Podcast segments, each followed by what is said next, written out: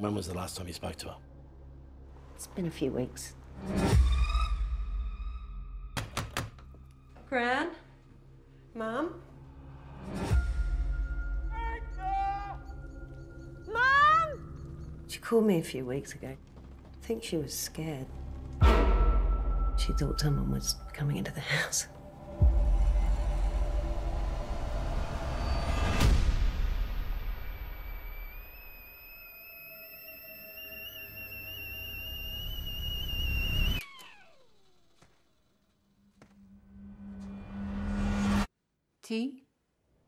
Sejam muito bem-vindos a mais um podcast do site do Barrete, o vosso estandarte da cultura e do entretenimento.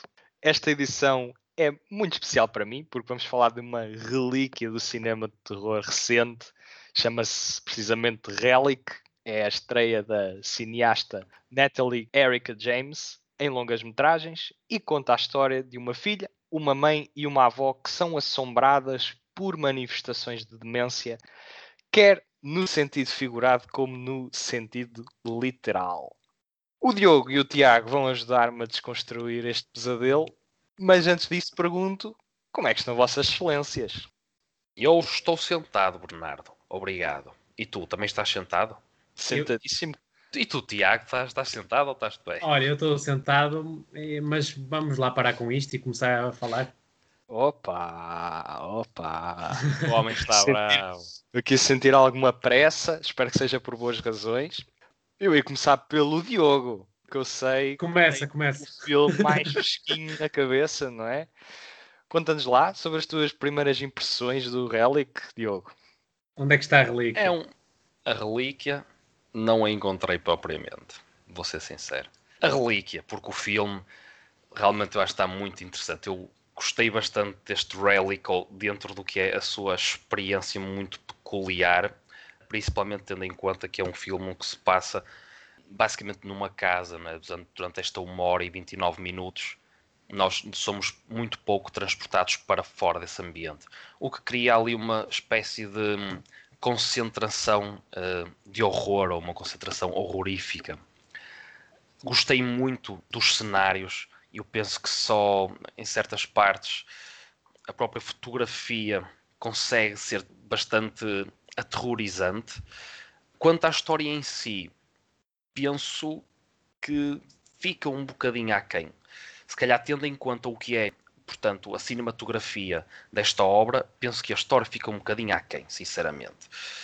É um horror um bocado clássico, dentro dos clássicos, penso que não, há, não é muito inovador, mas o que faz, faz bem. Principalmente no que toca a nível sonoro. Acho que a nível sonoro o filme consegue nos transportar de uma forma bastante hum, não inovadora, mas eficaz. É muito eficaz. A nível das performances da- das nossas principais tr- três atrizes, acho que estão as três muito bem, sinceramente. Uh, portanto, uma família, uma avó, uma filha, ou neste caso uma mãe e uma filha, vamos pôr uh, as designações assim, a Kay, a Edna e a Sam. A história em si, sinceramente, e quero que vocês me ajudem aqui, porque realmente acho que só percebendo o outro lado e que eu também consigo clarificar certas ideias, não me consegue puxar muito. Ou seja, a forma como se tudo desenrola é interessante. Sim, o- os planos, a, a questão, os pormenores da casa, do, do- também não queria estar a spoiler muito, mas eh, aquele underground world, ou a própria questão até da demência da avó, porque as razões que nós vamos eh, desconstruindo aos poucos, até à medida que a narrativa se desenvolve, mas eh, como um início e um fim, eu não consigo encontrar grande mística, sinceramente, e é, e é um horror mais do que é a imagem e não de certas ações que me fazem, pronto, dar aquele suspiro, e pá, calma. Portanto, houve certos momentos em que senti isso, poucos, ah, mas na maioria do tempo até não, acho que nem sempre funcionou assim tão bem. Mas esclareçam-me um bocado, hum, se calhar por tu gostar mais de terror, Bernardo, diz-me aqui um bocado o que é que tu, consoante o que eu disse, se calhar posso não ter captado muito bem, ou, ou realmente a Eu- experiência ter eu- sido eu- diferente para ti, não sei. Foi, foi realmente. Eu acho que este filme é absolutamente incrível.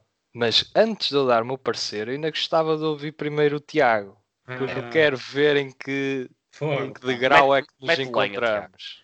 Não, eu queria ser o último, mas mas está, é justo, é mais que justo. Eu eu não vou meter lenha, mas sinceramente acho que foi um pouco no sentido do Diogo, na medida em que eu acho que este filme, portanto, a concretização deste filme, para mim não resultou muito bem. Eu penso que até finais de segundo ato o filme consegue agarrar-se bastante ao mistério da casa e, o- e os comportamentos da avó, e nesse aspecto eh, consegue enriquecer o espectador porque deixa-o na dúvida até um momento em que, até um certo limite, porque acho que até um certo momento o espectador já pedia uma, uma concretização. Eu penso que este filme, é, é como o Diogo diz, tem nos aspectos mais técnicos, eh, para mim, as suas maiores valências, precisamente no que está fora, um pouco fora do argumento, porque até um motivo narrativo até acho que é bastante aceitável e, e enquadrado com a narrativa, narrativa no seu todo. No entanto, o que, é, o que é que não resultou comigo? O que não resultou comigo foi, ou foram as partes de maior eh, terror, ou seja, aquelas partes para, portanto, imortalizar o género, foram cenas que não foram assombrosas o suficiente. E isto, porque é que eu acho isto? Porque eu penso que o mistério tem mais de mistério, até eh, mais a ideia de mistério do que propriamente um mistério por detrás. O que quero dizer com isto? Este Relic, eu penso que se agarra demasiado ah, portanto, obs- à sua obscuridade e descora um pouco quando mostra mais do que aquilo que tinha mostrado até então. Resumindo, este Relic merece eh, crédito porque consegue montar uma dinâmica bastante envolvente e interessante até ao início do terceiro ato, na minha opinião, mas eu penso que depois decai um pouco, precisamente porque não consegue eh, ser audaz ao dar-nos algo de novo, porque até eu até considero isto, e não sei se é pelo filme também estar relativamente fresco na minha cabeça, que eu vi apenas ontem à noite, hum, eu penso que até o, final é um pouco, não direi eh, fácil de, de decifrar, mas muito pouco difícil de decifrar, muito sinceramente. Mas fica, fica esta primeira intervenção e eu quero ouvir o que o Bernardo tem a dizer. A minha opinião é completamente oposta à, à vossa, ou não diria completamente, porque vocês também gostaram do filme, mas eu estou extremamente positivo para com ele, por uma série de razões que eu vou ter dificuldade em não spoiler, mas vou tentar conter-me. Fala se calhar enquanto- só. Fala se calhar, desculpa, só. se diz as que menos spoilam, que até mesmo aí e eu ou o Tiago até podemos talvez discutir um bocadinho, podemos, possamos os três discutir um bocadinho, e depois as que spoilam mais, Claro. se calhar guardar isso para a segunda parte, Sim. não é? E aí também a, a- tal discussão continuar, porque sinceramente este filme, para o discutir, penso que é preciso realmente dar foco a essas cenas ou às Sem coisas dúvida. que tu vais dizer para realmente a conversa poder fluir Concordo. bem mais naturalmente e de uma forma interessante para quem nos está a ouvir. Sem dúvida, eu vou utilizar uma série de amuletas e de referências cinematográficas para apoiar o meu discurso, que depois posso esclarecer nos spoilers.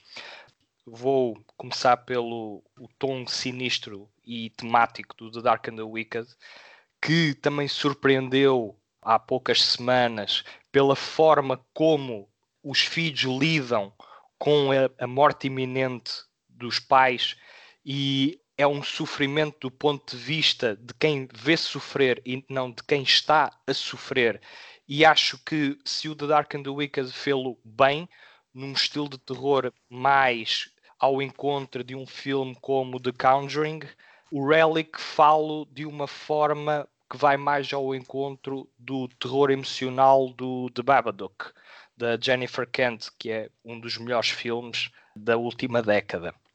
Este filme é um filme que utiliza uma casa e a geografia de uma casa para estabelecer um paralelismo com a demência de uma pessoa, a confusão, os barulhos, o chiar, as infiltrações de água na parede, que também me fizeram recordar o filme Dark Waters, de Dark Water, aliás, de 2002, um filme do cineasta Hideo Nakata que surpreendeu completamente no início do século e que mistura horror com emoção.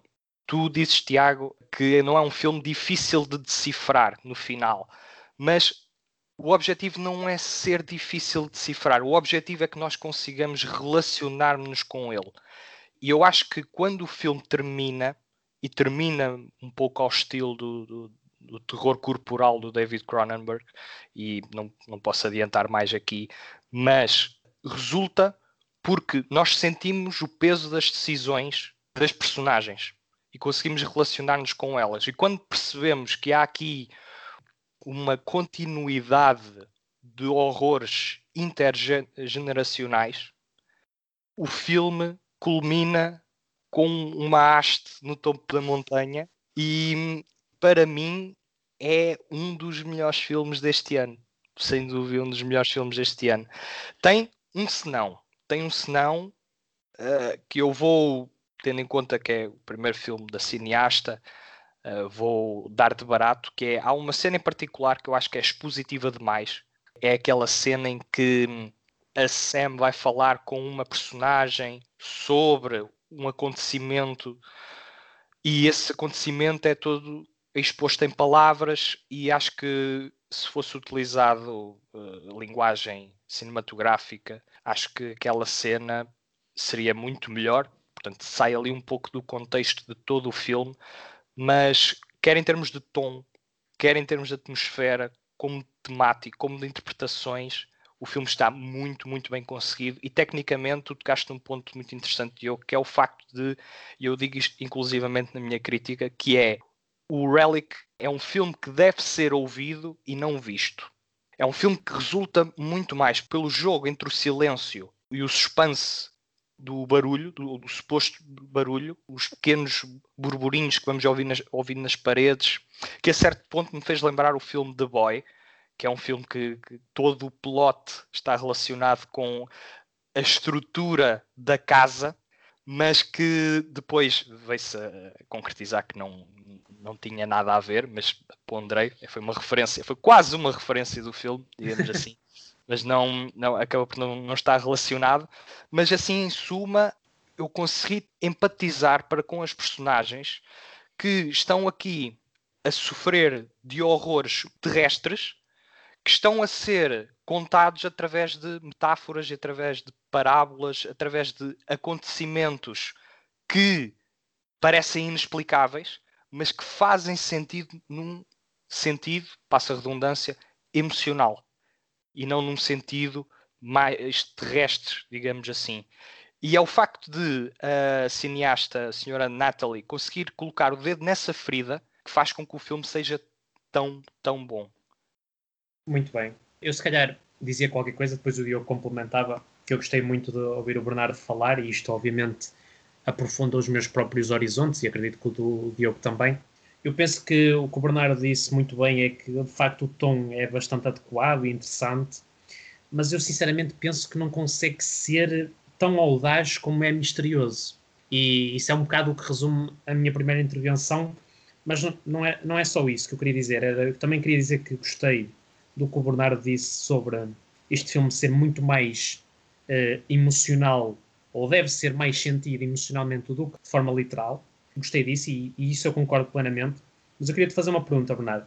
Não achas que há uma discrepância um pouco óbvia entre os momentos de repulsa que a neta e a filha têm para com a avó e os momentos de compreensão que têm para com ela?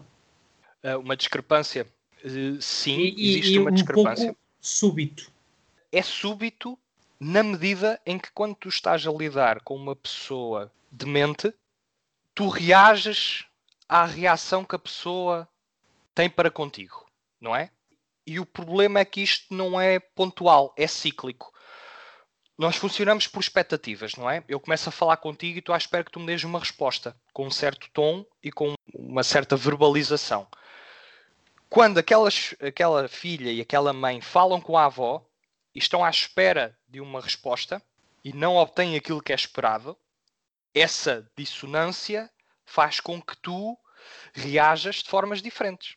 Portanto, claro. elas de uma primeira instância são compreensivas e é engraçado porque essa compreensão existe em estágios diferentes no filme das personagens que estão a lidar com ela. E isso também torna o filme completo neste sentido, em que a mãe inicialmente é tolerante e a filha não está tão interessada. E depois reverte-se. A filha começa a ser mais tolerante e começa a entrar mais no campo espacial da avó, e isso depois tem consequências graves perto do final do filme. E Verdade. isso eu quero discutir também em spoiler.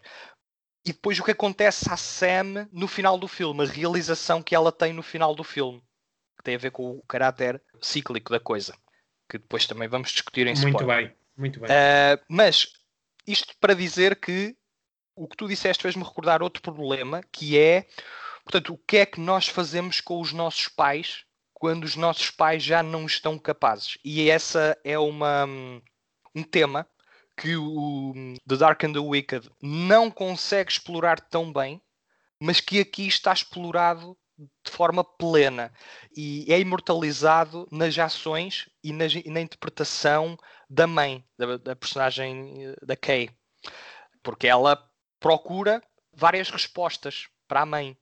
Será que eu tenho que vir para aqui para casa com ela? Será que ela deve ir para um, um lar de idosos? Será que a filha é que tem que viver com ela? Portanto, isto são questões que todos nós, se tivermos a felicidade de vermos envelhecer os nossos pais, vamos ter que lidar com elas.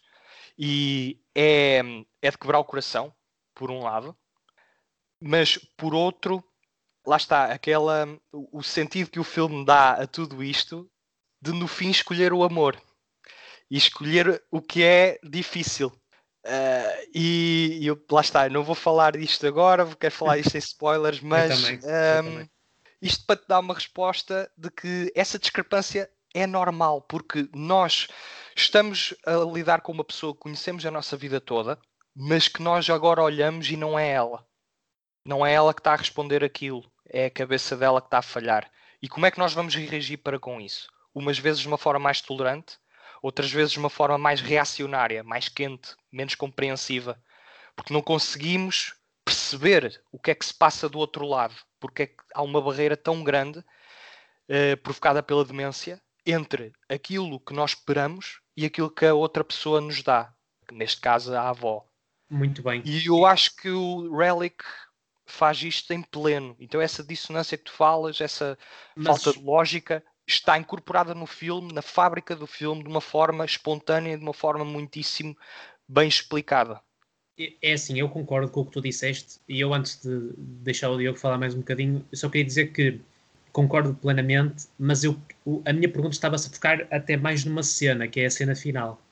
Certo? Pois, lá está, mas a cena final nós não podemos. Porque a mudar. Lá está. Mas, Torna-se difícil, não é? Mas só queria dizer que tu falaste muito bem e, e, essa dissonância até é uma das belezas do filme. Só que a minha crítica até é mais para a cena final. Mas já lá vamos. Já lá vamos, já lá vamos. Uh, Diogo, diz-nos a tua nota e remata isto que pois é. nós vamos já dar em pontos importantes e eu penso que se calhar também posso ser um bocado mais interventivo na, na parte com spoilers. Pronto, é assim, eu, eu a este filme acho que é uma experiência muito boa, não deixa de ser uma recomendação, é uma recomendação dentro do estilo. Penso que está muito, muito bem realizado. Agora, pronto, tem outras coisas que eu se calhar não, não concordo assim tanto com o que disseste, Bernardo, que acho que vocês tiveram os dois uma, uma discussão muito interessante, uh, mas nem tudo concordo, mas pronto, vamos iniciar a segunda parte e aí se calhar talvez eu aborde isso mais um bocado. Eu dou três estrelas ao Relic. Três estrelas fortes, três estrelas fortes, não cai para as três e meia, estava um bocado indeciso, mas seguríssimas três estrelas e aconselho a quem queira ter uma experiência deste género, uh, pronto, mais virada para o terror, não é um terror tão clássico, mas sem dúvida uma excelente experiência cinematográfica. Tiago. Ora bem, acho que caminho para as duas estrelas e meia, ou seja, sou um pouco menos otimista. E uh, de facto eu gostei muito do mistério deste filme e a mística da porta que está por detrás da. Portanto, já vamos explorar isso melhor e, e até o horror dos barulhos são coisas que me alimentaram de uma forma bastante ousada e que me deixaram bastante envolvido para com o filme. mas eu penso que cai um pouco precisamente num final que eu não consegui estar enquadrado com esse lado afetivo que o Bernardo fala e que eu penso que é bastante bem enumerado e, e realçado porque de facto existe, mas, mas lá está, duas estrelas e meia. Não direi que é uma sólida recomendação, mas é uma recomendação bastante interessante. Muito bem. Eu, imaginando que daria três estrelas ao The Dark and the Wicked, é uma recomendação. A este Relic eu vou dar, sem dúvida, as minhas quatro estrelas, apesar de, apesar de eu reconhecer aquela falha ou aquele modo um bocadinho mais preguiçoso de storytelling uh, da cineasta, que também escreveu o argumento em parceria com o Christian White. E lá está, quatro estrelas, porque estamos perante um filme que tem noção da iconografia no qual se baseia e consegue ter frescura mais do que suficiente para, para transmitir de uma forma bastante emotiva de uma forma bastante crua até o, o terror da demência e hum, as consequências que esta doença pode ter para uma família e que a certo ponto pode tocar-nos a todos nós. Portanto, quatro Lindo. estrelas em quatro. Ok, e agora vou recompor um bocadinho porque porque temos aqui coisinhas para falar, temos que falar deste podcast lindíssimo que vocês podem encontrar em todo o lado, basicamente. Isto vamos fazer as contas e podem não encontrar em todo o lado. No Anchor, no Google Podcast, no Spotify, no YouTube, onde vocês ouvirem podcasts, o Barreto está certamente lá. RFM 80, TSF, tudo. Acompanhem também o site do Barreto, duas crónicas por dia. Dois bons artigos. De poesia, aos jogos, ao cinema, à música, às séries, Tudo. à filosofia. Comentem, deixem o vosso like, as vossas estrelinhas, sigam, subscrevam e, acima de tudo, partilhem este podcast para que ele chegue a mais pessoas, para mais pessoas possam partilhar uh, este entusiasmo pelo cinema. E tendo dito isto, vamos então passar para os spoilers, porque este filme está mesmo a pedi-las.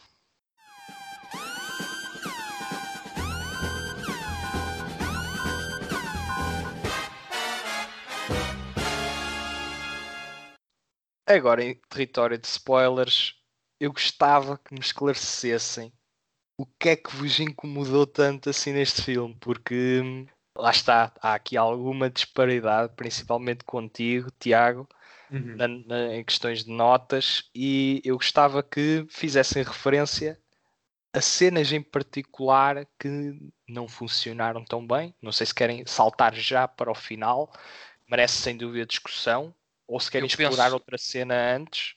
O, acho que o Tiago quer se queixar da canalização daquilo. A canalização daquela casa está uma desgraça. Opa, não. Eu, eu, eu opa, é assim. Eu vou, vou, vou, dar aqui algumas voltas, mas imagina. Há aquele momento final em que eles estão a, a fugir da avó, porque a avó, se elas não se defendessem, enlouqueceu. Estão, estão acho que acabavam mundo. por morrer, não é? Estavam-se a defender, não é? Estavam a ser atacadas pela avó. E depois, tipo, passou a, a, a, filha, vamos dividir entre a avó, filha e neta. Ou a mãe, certo. pronto. Certo. Pode ser a mãe passa de um estado de, de, de, medo, de, portanto, de repulsa pelo que está a passar ali, não é? Pela avó, ou pela mãe dela, né? Um, para um estado, assim, de um momento quase súbito de não, eu vou ficar com ela. E eu, eu achei essa transição, não direi má, mas muito estranha. E, e tudo bem, depois é bastante contextualizada com um shot final lindíssimo.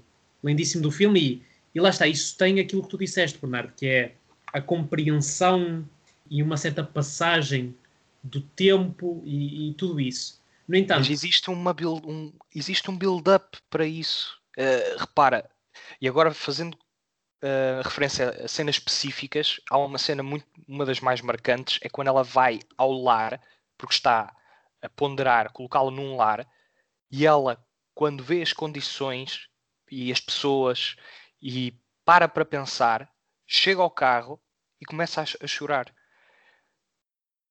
O que é que isso significa? Isso significa o peso daquela decisão e do quanto ela não quer que aquilo aconteça.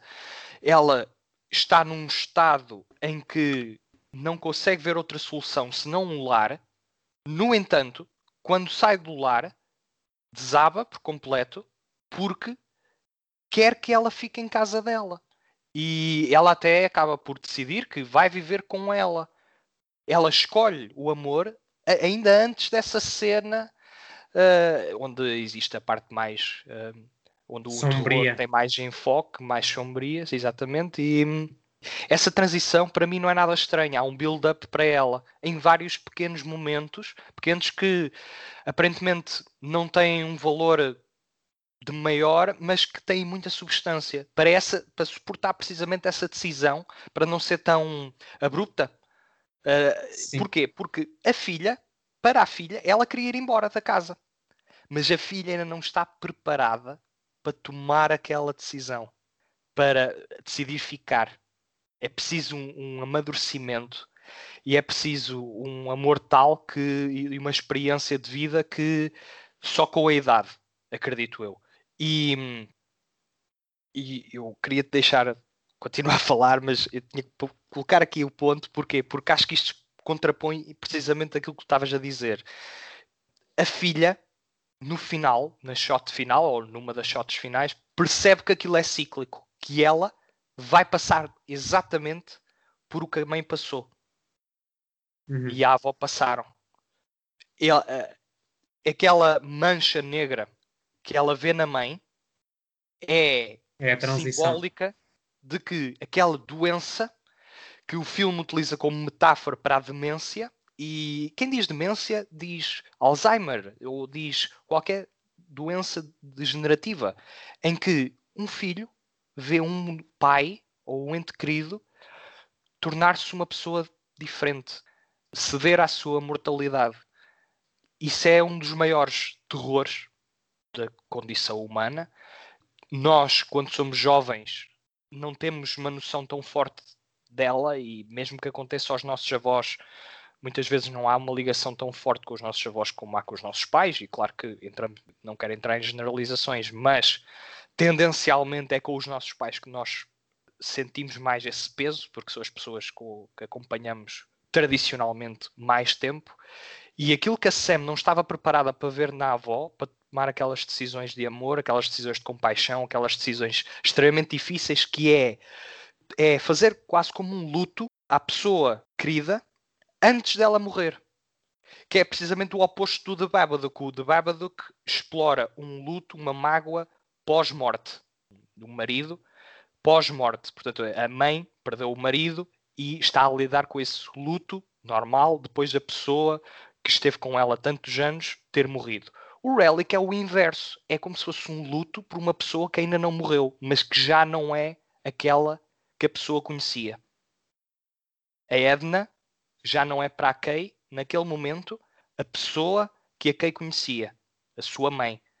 No entanto, apesar de não ser ela, há depois aquela transfiguração Cronenbergiana em que ela lhe tira a pele, que é uma morte simbólica, não é? é basicamente a Edna deixa de ser a Edna e passa a ser um corpo para o qual a Kay não tem uh, ou não devia ter qualquer tipo de compaixão porque aquela pessoa já não é Edna, mas ela, ela dá o salto, ela consegue ser superior a isso, ela consegue ter empatia por alguém que já não reconhece, porque sabe que outrora aquela foi a mãe dela.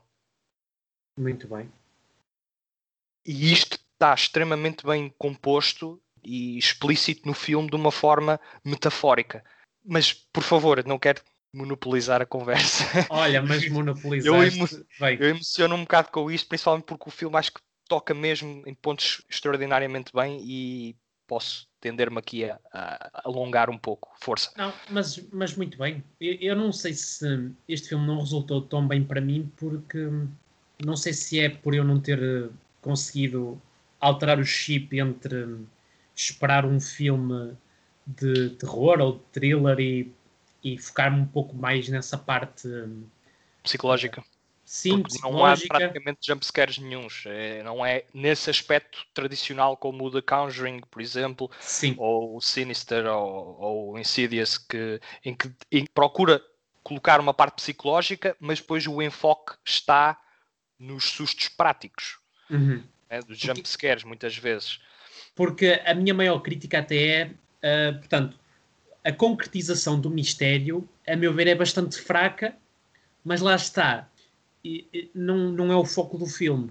Ou seja, o foco do filme é toda a metáfora que constrói relativamente àquilo que tu disseste. E Uhum. nesse aspecto consegue-me fazer ver o filme de uma maneira diferente.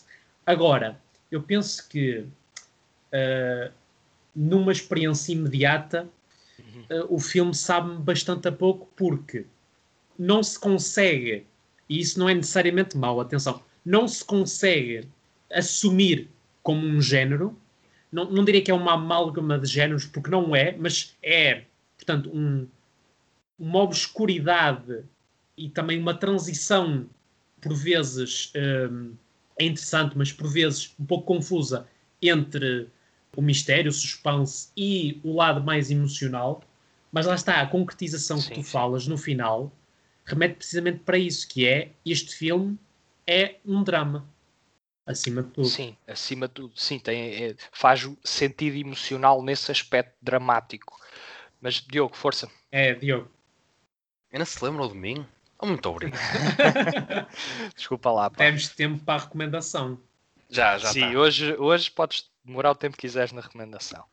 Não, eu gostei de ouvir e principalmente gostei da tua intervenção, Bernardo, mais nesta, neste género de conclusão, é a forma como tu viste a cena final e todo o seu build-up.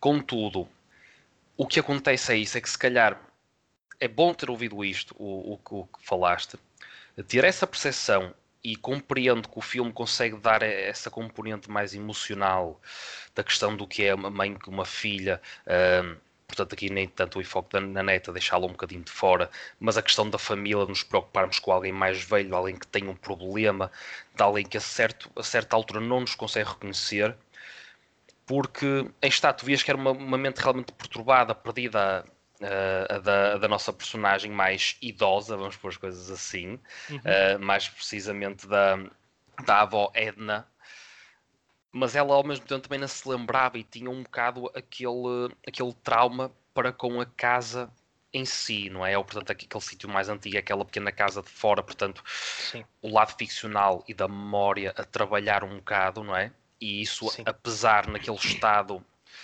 pronto, naquele estado alterado ou naquela mente perdida dela, portanto, até acaba por ser às vezes um bocado confuso tu percebeste se aquela pessoa está mal por ter o Alzheimer ou se está perturbada com outras coisas que não se consegue esquecer.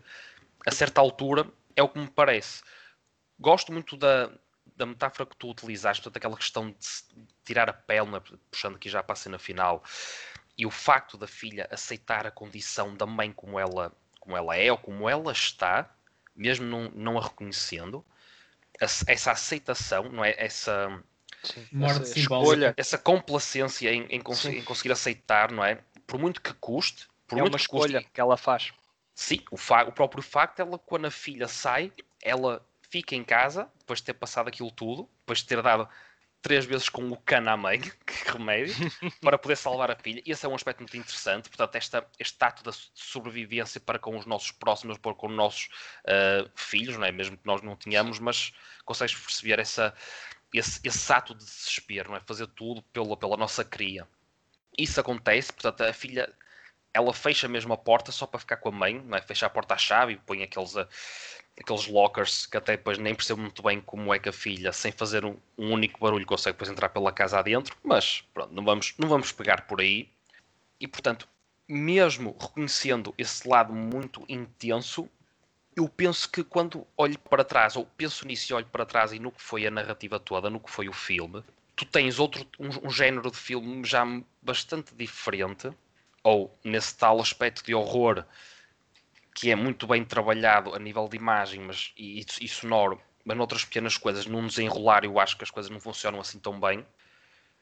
Acho que não bate às vezes tão a cara com a careta desse lado, esse lado sentimental e o que é o desenvolvimento do filme. Eu acho que vocês entendem onde eu quero, onde eu quero chegar. Sim, Tipo, também tem o mesmo conta o que ritmo. posso- Sim, tendo em conta o que vocês me falaram e muito bem, eu não consegui identificar, e daí não consegui dar uma nota mais alta, não consegui identificar tudo o que se passa, todas aquelas, aquelas paredes, aquela espécie de submundo, a questão dos, dos barulhos, a- o que eu já mencionei, aqueles flashbacks que, que, há, que a Edna com a- aquela criatura naquela casa, né, tudo cheio de umidade ou sujo, é uma espécie de, de homem que está ali morto e que se vai deteriorando aos poucos, que ele tem esse flashback duas ou três vezes e vai sempre evoluindo esse mesmo flashback. A própria questão de ela andar sozinha e ter aquelas atitudes estranhas. Portanto, eu- é uma demência, mas é uma demência que pedia ao filme mais respostas.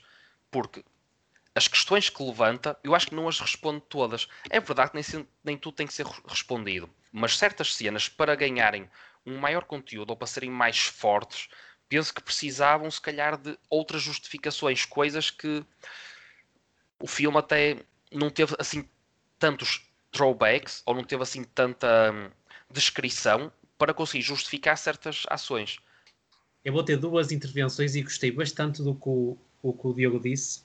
Porque imagina, não é que o objetivo do filme seja dar resposta, porque a resposta, muitas vezes, a resposta está nas perguntas, ou seja, a beleza da resposta está não compreendes a pergunta, muitas vezes. E nesse aspecto, há aqui questões muito pessoais, mas eu gostei do que o Diogo disse, porque parece, e isto é um bocado uh, uma analogia um bocado estranha, que é parece que o filme, e atenção, isto, isto está um pouco mais otimista para mim depois da tua intervenção, Bernardo, mas parece que o filme olha para, para o prato, para, para a comida do, que, é, que representa o filme e percebe que lhe falta sal e acrescenta açúcar.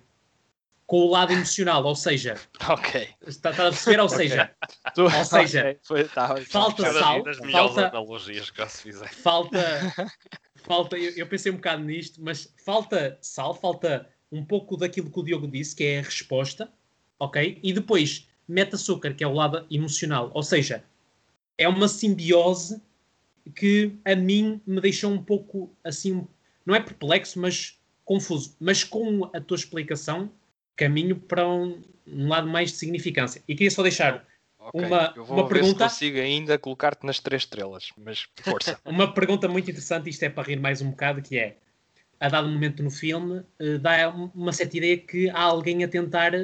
Alguém parece que está a ser um intruso dentro de casa, num momento em que achamos que a avó está só com Alzheimer e etc. Não, não estamos bem cientes da condição. Uhum. Fui só eu que achei, num primeiro momento, que essa pessoa era o Jamie, o, o filho do, do vizinho. Deixo isto Não, no ar. Por acaso Deixo isto não. no ar. Não, Por acaso acho- não. Não, mas o que eu ponderei foi que será que existe alguém a viver dentro da casa? Uhum. eh, portanto, lá está, não querendo spoiler o The Boy, é um pouco isso que, que acontece, é que ah, alguém habita entre paredes e daí a tal componente sonora que sobressai no filme.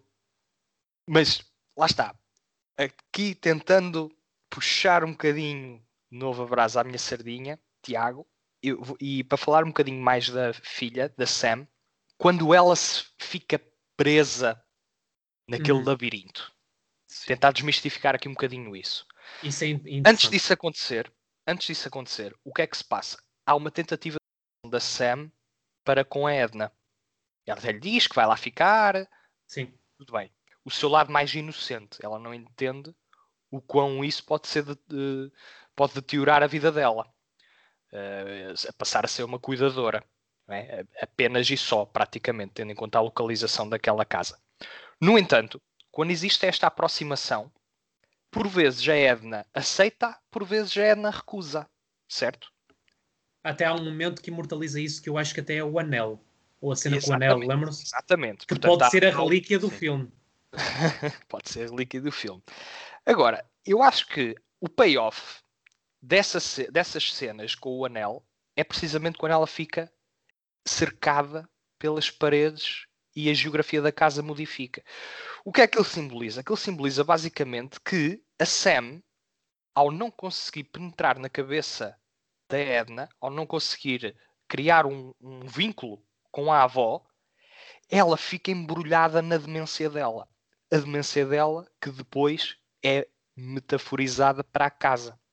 Quando nós ouvimos as paredes a ranger, é como se estivéssemos a ouvir o cérebro da Edna a não fazer sentido.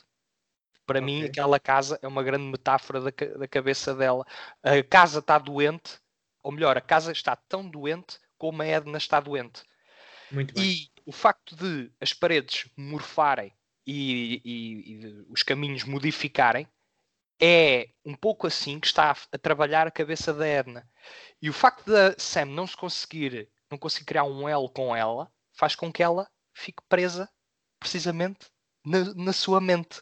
Sabes porque é que é E engraçado o que tu filme disseste? faz essa ponte com o terror. Essa, essa, portanto, Uhum. metaforicamente é, é isso que ele está a fazer. E o filme, em termos textuais, já não em termos de subtexto, já no que está em frente ao ecrã, aquilo que nós vemos é o aproveitamento dessa metáfora para concretizar o clímax terrorífico do filme. É muito engraçada essa metáfora que fazes, que até lembra-me aqui de uma questão que é muito interessante eh, na sequência daquilo que tu dizes, que é o facto da casa estar repleta de post-its, com pensamentos, com, com ideias, com conselhos. E o que é que é isso? Poderá dois ser texto e subtexto. Exato, e poderá ser precisamente a ligação com essa. Portanto, se aquilo sendo a, uma metáfora, uma analogia perfeita da, da mente da avó, também está repleta de ideias, de pensamentos, de, Uhum. De medos, de, de soltos, tudo, pensamentos Soltos. soltos. que não faz sentido Não nenhum. fazem sentido quando tu colocas os post-its todos uns em frente dos outros. Daí a tua intervenção ser bastante interessante para mim, sinceramente. E tendo isso em conta, não achas que o filme merece no mínimo 3 estrelas? Neste momento, acho que o filme merece 13 estrelas. Obrigado. Pelo menos Oh, 10. pronto. Ok. Muito bem. Isto já virou um negócio. Diogo, queres acrescentar alguma coisa? É que agora falta eu subir 3 estrelas do Diogo para 3 estrelas e meia, mas eu agora Não. mais de uma hora. Portanto, Não, não, não é necessário. Posso só dizer uma é- coisa, Diogo? Diz. eu acho que o essencial na arte é estarmos abertos a admitir quando não vemos um filme de uma maneira, e, e é interessante isso estar imortalizado aqui, porque de facto a opinião do Bernardo abriu-me horizontes sobre o filme e que isso fique imortalizado com a minha mudança de nota. Sim, até. Ok. A mim também há certas coisas que eu estou aqui a ouvir que também estou a achar muito interessantes, ou mesmo vendo ou apreciando já a forma como as coisas foram feitas, se calhar não era um pensamento tão direto ou uma ideia tão direta que eu teria. Mas acho que consegui captar praticamente tudo do que o Bernardo falou, se calhar com outra intensidade. Agora, para mim, certas e pequenas coisas continuam a não fazer assim tanto sentido. Ou, mesmo que tu menciones e muito bem a questão da casa, a questão do labirinto, não é? O que elas ficam ali infiltradas, ser a cabeça de mente da Edna, sim senhor, mas há outras coisas que no filme vai sendo mostrado, também já virá mais para a componente do terror, e aqui foco de novo aqueles flashbacks que ela tinha na outra pequena cabana que fazia, que fazia parte, era a casa antiga, ou fazia propriedade da casa, e também tinha a ver com a questão da janela e tudo, e ela chegou a mencionar a Edna quando o marido morreu e que nu- nunca nada mais foi o mesmo e que a própria casa estava assombrada desde a morte do marido. Tu percebes que é uma pessoa que sofreu bastante com isso, mas nunca é, nunca é explorado, isso nunca é, nunca é alimentado. Portanto, é alimentado o outro lado, a questão da filha, a questão da demência, do cuidar, não é? Do lado familiar, a própria demência dela, mais tarde, não é? O tal motivo, quando há mais ação no filme, quando o filme é mais mexido, é exatamente quando há essa perseguição, quando elas estão embutidas no terror da mente da, da Edna. Sim, ok, excelente conclusão da questão da- dessa metáfora, mas continuam coisas por explicar. Portanto, mais até do que é a forma como o filme desenvolve a primeira parte, o primeiro acto, tu tens ali certas ou inícios de subplots que no fundo nunca, nunca chegaram a uma conclusão ou iriam enriquecer o filme, mesmo com o mesmo final, portanto, o final sempre precisamente o mesmo. O filme podia estar um bocadinho mais alimentado, talvez tivesse ser um bocadinho mais longo, mas mesmo mantendo o mesmo rigor e qualidade cinematográfica, o filme e a história conseguiam ser mais ricos. Eu, mais a história. O filme, o filme é rico, mas a história em si acho que podia ser mais rica, entendes? tu gostavas não- de ter ali não- um bocadinho mais background. Há dois flashbacks Sim, sim, porque que eu acho que para o próprio a horror, nadar. eu acho que para o próprio terror, para o próprio terror iria beneficiar esse- esses flashbacks, se calhar mais negros, porque é isso que o, o filme puxa para isso a certa altura, mas depois, calma, vamos fazer aqui uma pausa, vamos voltar para o caminho principal e depois, pronto, segue o caminho principal até ao fim, segue-o bem, Eu mas vou-te- vou-te- falta vou-te dizer a- a- é aquela- incomodou. aquele sal a mais, eu não diria Sim. ser preciso, Eu- o filme depois pôs açúcar, mas o sal realmente às vezes não foi suficiente, eu acho. Vou-te explicar porque é que isso não me incomodou. Isso é como, eh, Sim. agora, se olharmos para a Edna como uma vilã, ou melhor, a vilã do filme, o que tu estás a pedir é basicamente uma história de origem. E tu sabes o que acontece quando fazes uma história de origem, que é a origem daquela, é o que é que se passou no passado para que a Edna fique assim. Ou para aquela É presença explicar na demasiado. casa ser assim. O Mas que é que se isso, passa quando tu queres explicar o que acontece com o Jason Voorhees no Friday the 13th? Dá barraca. O que é que acontece quando tentas explicar o Nightmare on Elm Street, o vilão, Sim. quando tentas explicar o passado dele? Dá barraca. Eu acho que eu acho que tu estás a pedir um bocadinho mais em termos Não. de se, se está, estar tão bem explicado que o, o Tiago já se queixou que não há muito mistério. Ou seja, que há mistério até certo ponto, mas tu chegas ao final e é perfeitamente inteligível. eh, As frases têm vírgulas, pontuações, está tudo muito direitinho. Não há aqui muito para, hum, para decifrar. Apesar de A questão haver, é, é a metáfora. mas é perfeitamente. A metáfora é atingível. Se tu explicas tudo com parágrafos, não é vezes, explicar um necessariamente, é alimentar. Alimentar mais, há Bernardo. dois flashbacks. Há dois flashbacks num filme de hora e meia.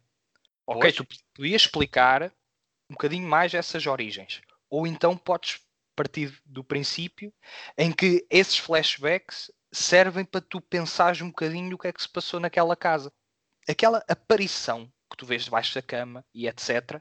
Sim. pode simbolizar o marido que, apesar de ter morrido, para a Edna, mantém-se naquela casa. Porque foi o companheiro de vida, foi a pessoa que a Edna, não estando agora com ele no presente, a sua presença é sentida para a Edna. Porque foi uma pessoa que teoricamente a acompanhou durante anos e anos a fio, morreu, e parte dessa presença maligna é o peso da demência da Edna que pode ter, pode ter sido originada a partir do momento em que, por exemplo, o marido começou a falecer aos poucos, ou percebes, não há, não está 100% explicado, mas eu entendo assim. Mas Aliás, não tem que Não ser é uma explicado. explicação, não, não é, não é eu uma não peço uma explicação não como é que tu estás a dizer. Eu não filme peço isso. responde, mas eu depreendo isto. Nós vemos uma figura várias vezes ahm, atrás, de, Sim, portanto, sim, na sim. esquina, atrás de uma porta, quando ela acorda à meia da noite e vê, vê portanto, a avó, neste caso a mãe, ah, levantada, não sabem porque aí atrás dela está essa figura, e, e lá está isso. É um bom apontamento. É um bom apontamento. Sim, ma- mas escutem uma coisa. Essa ligação, parece que às vezes o filme inicia-te uma história, mas depois parece que vira, Isso faz uma, é. cur- uma curva radical para outra história. Isso é. Pode haver, pode haver algumas ligações. Eu só pensei que não há ligações suficientes a certa altura. Portanto, parece que o filme faz uma mudança radical a nível narrativo. Continua com uma. Está, cinematografia sempre excelente, mas dá uma virada na narrativa e depois, quando chegas ao fim, há coisas que não consegues interligar. É obrigatório interligar essas coisas? Não, não é. E a, a questão da arte é às vezes também isso. E como tu disse, Tiago, também às vezes a questão não está nas respostas, mas sim nas perguntas, ou vice-versa. Agora, aqui só penso é que tendo em conta tudo, as duas coisas não se interligaram assim tão bem sempre. Às vezes interligaram, outras vezes não interligaram. E para o estilo de filme que é, portanto, mesmo tendo essa componente sentimental muito bem, mas tendo como base a questão do horror, poderia, ou eu acho que tinha potencial para ser algo ainda mais ambicioso. Pronto, é só isso que esse só é o suficiente para não dar uma nota mais alta. Mas adorei a experiência. Agora, pronto, é as três estrelas e não, não consigo dar mais para já. Impossível. Muito bem. Foi uma linda conversa e triste, por um lado, porque os temas, lá está, eh, são pesados, mas. Mas houve uma subida de nota, meu. Isso é, é verdade, é- uma subida é- de nota e eu acho que, pronto, acho que é, para além de ser inédito, é saudável. inédito. porque, É muito saudável.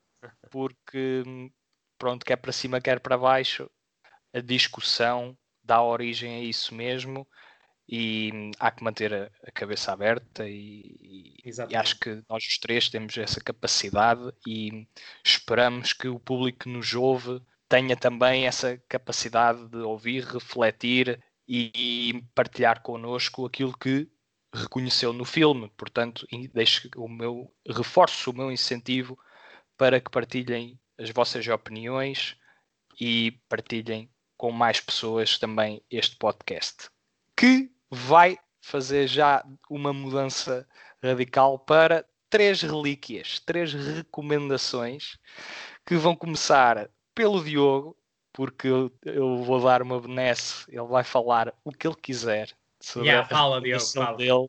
É uma recomendação muito rápida, eu desta vez vou recomendar um, um álbum de música, não é? Aí está o gatinho do Tiago, também muito, a dar aso. Vocês é que não conseguem ver, mas quando tivermos o vídeo, vocês vão assistir a coisas lindíssimas através destas três webcams. Miau. E eu vou recomendar hoje, se calhar um bocado no mood deste filme, um álbum dos Motorhead, o seu segundo álbum de originais. Segundo, sim, na cronologia, pois há ali uma pseudo-compilação pelo meio, mas vamos considerar como é o segundo. O Overkill, um dos mais conhecidos, quase tão conhecido como o Ace of Spades, mas vou uhum. recomendar Sim. o Overkill de 1979, eh, porque realmente a banda ainda está, digamos, na sua juventude, cheia de energia, a descobrir a sua sonoridade. Não, não é tão, não é um álbum tão inocente quanto ao primeiro. Aqui já temos músicas mais sólidas que acompanharam a banda até à, última tour, como por exemplo Overkill, uh, Stay Clean, No Class, uh, Damage Case que também foi, chegou a ser uma, os Metallica chegaram a fazer uma cover desta música no seu álbum Garage Inc. e entre outros artistas. Mas portanto é um álbum icónico, cheio de energia, com um som, com um rock and roll diferente, uma espécie de meio termo entre punk, inícios de, metal e rock and roll clássico dos anos 70. E os Motorhead captam isso muito bem. A voz do Lemmy não é uma, do, uma voz como a de Freddie Mercury, é verdade, mas dentro daquele estilo dentro do que é a potência daqueles instrumentos, vão sentir nos vossos ouvidos, quer seja com fones ou com umas boas colunas, a eletricidade a entrar-vos pelo vosso corpo e a quererem ouvir aquele álbum uma, duas, três, quatro, cinco vezes. E aconselho também a ouvirem Motorhead ao vivo, mas para começar, uma grande entrada, uma entrada em grande em força, Overkill, 1979, Motorhead. Muito bem. Este gajo a dar recomendações é um luxo, é uma relíquia, meu. Este, este álbum é uma relíquia, Sim, espero. É a minha recomendação vai ser o Diogo a dar recomendações. Isso quase que é uma modalidade que o moderador permite, mas não permite. Portanto, Tiago, mas olha, força é, aí com a tua é, recomendação. Era, era ousado, mas eu penso que também é ousado sempre variar um pouco. E hoje vou recomendar um jogo, é verdade. Hoje vou para The Last mas eu penso que se adequa perfeitamente porque tem o, o estilo terrorífico, ou talvez não, fazendo a transposição para o filme 2. Mas eh, basicamente um surto proveniente de uma mutação de um fungo arrasa os Estados Unidos em setembro de 2013, transformando os seus hospedeiros humanos em zombies, chamados os infectados. Joel, que é a personagem principal, foge do caos dos subúrbios de Texas, juntamente com o seu irmão Tommy e a sua filha Sarah. Entretanto, Joel junta-se numa missão para salvar o mundo numa perspectiva de cura, missão essa que o aproxima de outra personagem, Ellie, com quem divide o protagonismo. A maior parte da civilização humana acaba destruída no, no decorrer dos 20 anos seguintes, o que espoleta uma desordem cinematograficamente interessantíssima. E estamos perante um jogo repleto de suspense, de ousadia, mesmo perante uma narrativa que é linear, mas que alimenta de forma brilhante o nosso espírito, na minha opinião. Daí se afincar como a minha recomendação desta semana. Muito bem. É só relíquias de facto e a minha espero que também corresponda. É de um filme que, digamos, já tem a sua idade. É de 1947 e chama-se The Lady from Shanghai. Que velho! É, ah, muito bem. é escrito e realizado pelo Sr. Orson Welles. O Diogo aprova. É, é um filme. Orson é, Welles é, um, é difícil de não aprovar. Uma muito boa surpresa, surpresa, sim, não sabia qual era a recomendação, mas muito bem, Bernardo, fico, fico muito contente. É, é uma relíquia, confirmas? Eu vi esse filme já há muito tempo, foi dos primeiros que vi do, do Orson Welles. Já vi Ok. como outros, como o The Trial e o. É pá, aquele que ele faz da, daquele rei. Como é que se chama aquilo? É o. Não estou a lembrar, eu, eu, depois, eu depois digo. eu Depois digo. Continua, Bernardo, desculpa. Não há problema. Falstaff, É. Falstaff, exatamente. Ah, muito bem. É, epá, é, um- é- para além, pronto, do, do, do, do- do clássico Citizen Kane, que vai ser agora Sim, também um sim, ele- a falar de Citizen Kane, e também outro grande filme, e este hum, poderia recomendar mais tarde, mas já que estamos a falar do Orson Welles, deixo só, só aqui muito rapidamente, The Third, o The Third Man, que aquilo é gravado nas ruas de Viena, opa, aquilo é incrível. É verdade, é verdade. Sim, É esse também podia ser outra fácil recomendação. Lá está, o Citizen Kane que estavas a falar é de 41 eh, e este é, é o The Lady from de- Shanghai é de Não é, de- não é de 49 o, o, o Citizen Kane? 41, se não estou em erro. Já! Foi, eu, eu, eu tô-. Não, tens razão. É pá, eu, eu, Ok. ando- eu, já, eu, eu já não estou cá, estás a ver? O tempo passa, percebes? O tempo passa e ninguém Ei, fica pá, cá para mobília. Fica tudo com demência, percebes?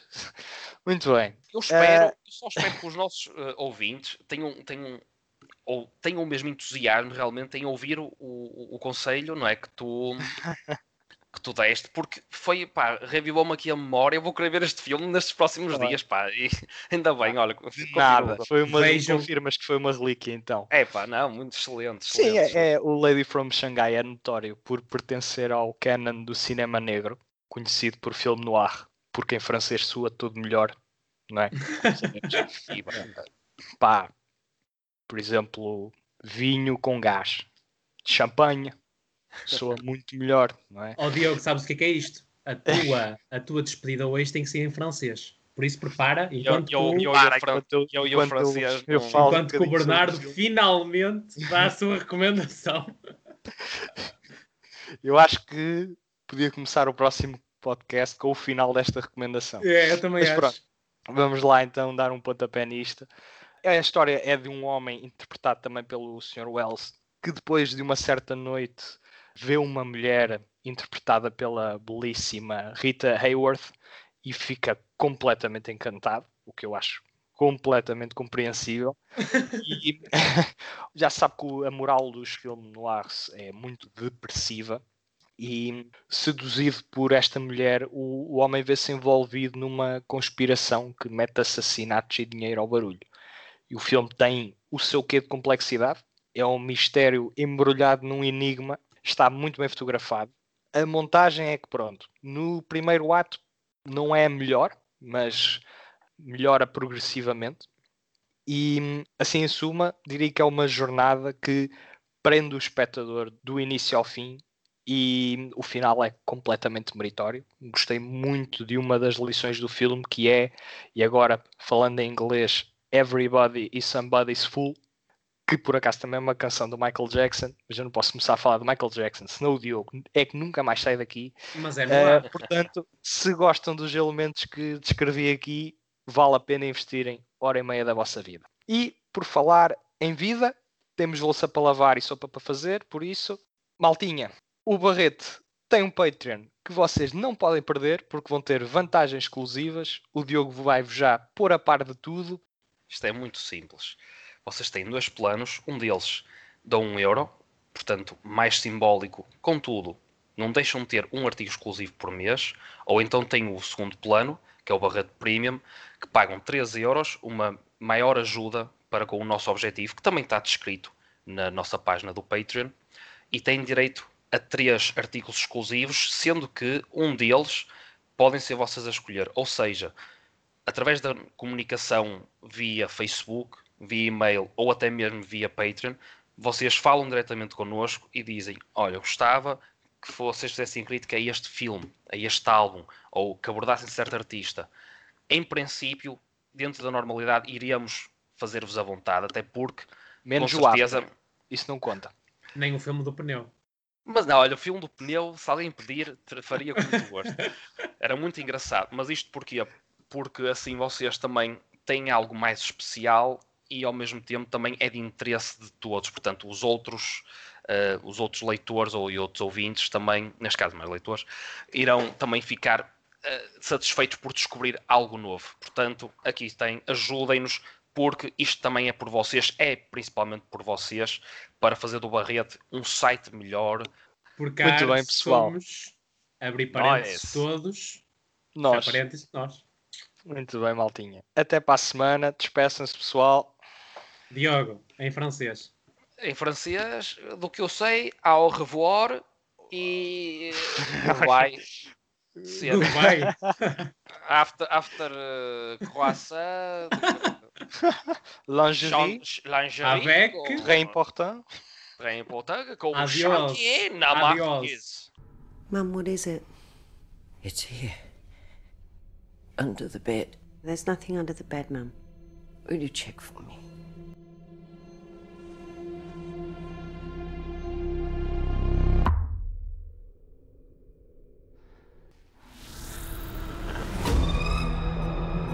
I'm here to help you, Mum. I can see you.